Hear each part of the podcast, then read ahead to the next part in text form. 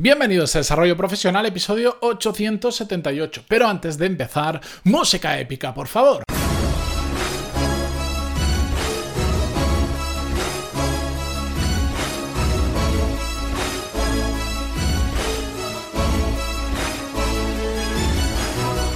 Buenos días a todos y bienvenidos a Desarrollo Profesional. Yo soy Matías Pantaloni y en este podcast hablamos sobre todas las técnicas, habilidades, estrategias y trucos necesarios para mejorar cada día en nuestro trabajo. Para los que os incorporáis nuevos al podcast o da la casualidad que nunca habéis escuchado un episodio de viernes, simplemente que sepáis, y los que lleváis aquí un tiempo, lo siento por repetirme, pero es importante para mí transmitirlo, que me gusta pues los viernes en como crear dentro de, este sistema mío que tengo de grabaciones, pues un ambiente más relajado y me gusta hacer episodios sin guion, sin escaleta, sin absolutamente nada más que un tema que está en mi cabeza, que llevo dándole vueltas un tiempo y que quiero compartir con vosotros que esto también lo hago el resto del día de la semana. Lo que pasa es que normalmente los episodios sí que ya me hago un guion para sobre todo no dejarme nada, porque como me voy por las ramas cuando hablo, como no me marque puntos, sé lo que termina pasando y un episodio que iban a ser 100 minutos termina siendo media hora y me lío. Me lío, es que me gusta hablar. ¿Qué le vamos a hacer? La cuestión, voy a tratar de que el episodio de hoy sea mm, leve, sea ligerito, que sé que es viernes y todos tenemos ganas de, desconectar. Yo también, a pesar de que mañana me toca seguir pringando. ¿Qué le vamos a hacer? Bueno, la cuestión que ya me estoy enrollando de nuevo. Em, en esta situación de la que ya mm, voy a empezar a dejar de hablar, porque aunque no le he dedicado muchos episodios, pues de una forma u otra hemos mm, comentado temas que han surgido a la luz de toda esta cuarentena que estamos sufriendo a lo largo de prácticamente la mitad del mundo o un poquito más, pero es que en España además eh, nos ha tocado, nos ha venido bastante fuerte y llevamos más de dos meses encerrados en casa prácticamente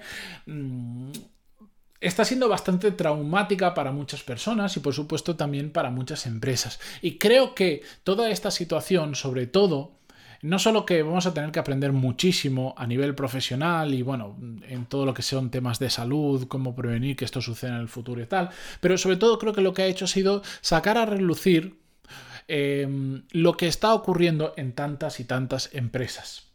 Yo, cuando antes de que sucediera todo esto, ya cuando escuchaba empresas que o te metías en su página web o veías un anuncio o conocías a personas, altos directivos de esas empresas, se, cuando yo los veía que como se vanagloriaban de que era una empresa que se estaba digitalizando, de que era una empresa moderna, que sus valores, que su misión, que su no sé cuánto, no sé quintos, a mí siempre me entraba un poquito la risa, porque muchas veces esa persona que me decía que su, empresa estaba actualizada al momento que el mercado requiere, a los tiempos y no sé cuántos, muchas veces esa persona misma que lo decía eh, se notaba que era, mm, ¿cómo decirlo?, de la vieja escuela. Y no necesariamente, me refiero cuando digo de la vieja escuela mayor. Hay muchas personas que curiosamente están en su primer trabajo, que tienen mm, poca o nula experiencia profesional, que tienen poca edad, pero como han Mm, han sido amamantados en una gestión de la vieja escuela, o por el motivo que sea, o porque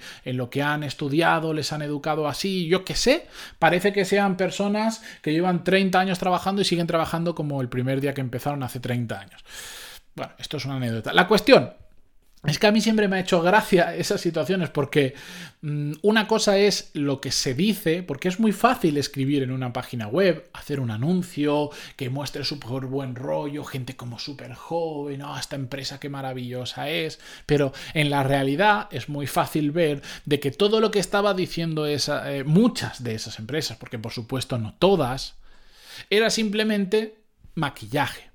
Era simplemente hacer parecer que la empresa es una empresa actual, adaptada, que, que, está cambiando, que, que, ya no es como era antes, eh, que intenta atraer talento, que es otro de los temas que un día hablaremos, etcétera, etcétera, que, buscan el talento de calidad, la retención de los grandes, de, de las personas realmente buenas. Eso en la realidad no es tan fácil. Y esta crisis del coronavirus ha sacado a relucir de que muchas de estas empresas no estaban preparadas, por supuesto, ya no digo para el virus, nadie estaba preparado para lo que ha venido, pero no estaban preparadas para trabajar como se podría o como se puede trabajar en el siglo XXI. Empresas que han necesitado dos semanas de preparativo ya con la mitad del personal en casa, la otra mitad por ahí, para simplemente que la gente que su equipo pudiera trabajar en remoto. las empresas que, quienes hayan vendido ahora portátiles se tienen que haber hinchado a vender por la cantidad de empresas de que ni siquiera estaban trabajando con portátiles y entonces la gente no tenía que llevarse a casa. Empresas que no tenían ni siquiera un, canales de comunicación preparados para trabajar en remoto. Empresas que, mm, que no han sabido ni siquiera durante estos dos meses darle a sus empleados, a su gente, el material necesario para que trabajen bien desde casa. Pero claro, ¿cómo voy a pretender yo? que una empresa diga, vale, si vamos a estar un, al menos un mes o un buen tiempo trabajando desde casa, llévate la silla o, te enviamos en un mensajero tu silla del despacho para que trabajes cómodo, porque no todo el mundo, yo tengo una oficina en casa, una habitación es toda una oficina, no hay nada más que no sea oficina. Bueno, y armario, porque la ropa ya sabemos que, que ocupa mucho. Pero es todo oficina. Yo tengo un puesto aquí montado de la leche. O sea, me, resulta complicado ir a cualquier oficina y que tengan un puesto de trabajo tan bueno como el que tengo yo, porque está adaptado 100% a lo que necesito, tengo de todo, llevo años trabajando en ello, mucho dinero invertido, lamentablemente, etcétera, etcétera, etcétera. Yo no pretendo que todo el mundo tenga eso. Pero es que hay mucha gente que ni siquiera tiene en casa una mesa reservada para poder poner un portátil y poder trabajar a gusto y cómodamente. Entonces, si hay empresas que ni siquiera después del tiempo que han pasado han sido. han tenido la, decencia de enviarle a su gente una silla cómoda, no lo sé, un flexo, una pantalla, que, que no hace falta comprar todo de nuevo, igual es simplemente gestionar que el puesto de trabajo que tenías en tu oficina, parte, no digo la mesa igual, pero pues sí, igual si tenías una pantalla, si tenías una silla, como lo que sea, que te lo llevaran a tu casa. ¿Cómo puede ser ¿Cómo puede ser que ocurra todo esto? A mí es que, de verdad, a mí esto me explota la cabeza. Me explota la cabeza. Y no, no hago más que ver casos y casos de, de, oyentes del podcast y gente con la que me relaciono a nivel profesional que me cuentan que todo el mundo está sufriendo exactamente lo mismo, que trabajar desde casa se les está haciendo un suplicio entre muchas cosas porque no pueden trabajar tan a gusto como trabajaban en la oficina en el sentido de que no tienen lo necesario para estar cómodos trabajando, porque no tienen el hardware o eh, los objetos necesarios para trabajar como estaban trabajando antes. Es, a mí me parece alucinante. O personas que te dicen es que trabajo en un servidor en remoto que se cuelga todo el rato, que no hay un equipo técnico detrás suficiente para la gestión de todas las incidencias y estamos trabajando a mitad de gas. A mitad gas. Es que es alucinante. O yo, sé que esto antes era difícil de prever, pero lo que no se puede prever, vale, yo lo acepto. Pero no tener un mínimo de preparación y sobre todo no saber reaccionar a tiempo, Conozco muchos otros casos de empresas que lo han hecho bien y cuando se decretó la cuarentena, el encierro en casa, rápidamente se pusieron las pilas y a las personas que estaban enviando a casa les dieron todo lo que necesitaban. Y hay gente que tiene montados de forma temporal auténticos despachos dentro de un rinconcito de su casa, aunque sea, y que están trabajando igual de bien que si estuvieran en la oficina. El problema es que estos son casos casi anecdóticos, o por lo menos yo me entero de forma anecdótica, y la gran mayoría que yo me entero son un auténtico desastre. A lo que vengo a decir con todo esto es que esta situación extrema ha sacado a relucir lo poco preparadas que estaban las empresas para asumir una situación como esta a nivel de, mm, de cómo va a trabajar su gente.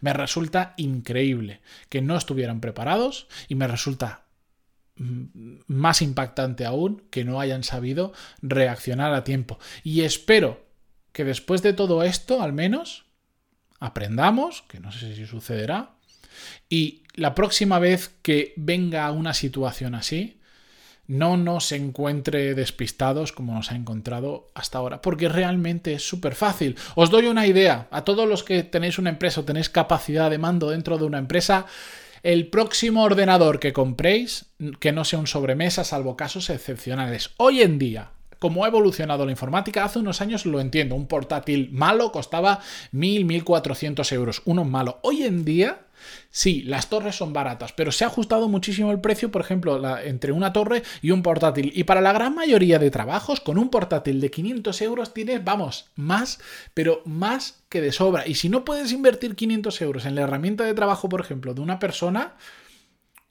joder, pues lo, realmente tienes que estar mal y si económicamente no te lo puedes permitir, lo entiendo, pero empresas que sí que se lo pueden permitir, ya debería ser obligado que todo el mundo trabaje con portátiles, incluso aunque el portátil esté siempre puesto en la misma mesa y no te lo lleves a casa y se quede ahí, que sea un portátil y si necesitas una pantalla más grande, compras una pantalla que, que hay pantallas desde menos de 100 euros.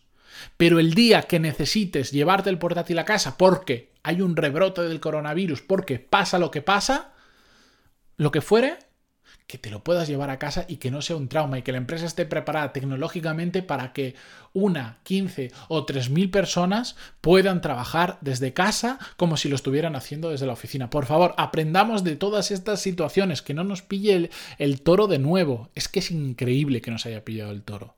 Es para, para matarnos a, todos esos con el discurso de la digitalización, que hay máster, máster de digitalización de las empresas y todo esto, y, gente que he visto que ha hecho esos másteres y ha pagado decenas de mil, decenas de miles de euros en todo eso y siguen poniendo la maldita torre al empleado y siguen sin tener una metodología de trabajo en remoto, siguen sin saber cómo gestionar trabajo en remoto, cómo cambia el verte la cara a cara a que cada uno esté en su casa, a a liderar personas que ya no están físicamente juntas, sino que están separadas y cada uno desde su casita.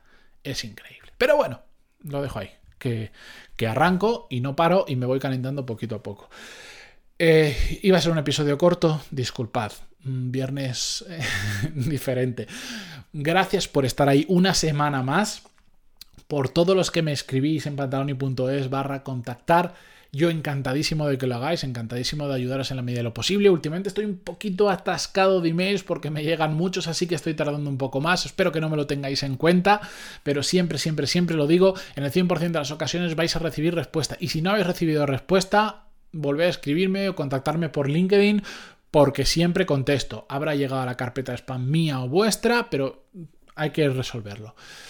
Como sea, yo me despido hasta la semana que viene. Espero que descanséis, que recarguéis las pilas este fin de semana y que si os ha gustado este episodio le dejéis un me gusta, un like, os suscribáis en Spotify, en Evox, donde sea, o dejéis una mm, reseña de 5 estrellas en iTunes, desde donde lo escuchéis, que dejéis eh, vuestro pequeño agradecimiento de 10 segundos. Mm, gracias de verdad y hasta la semana que viene. Adiós.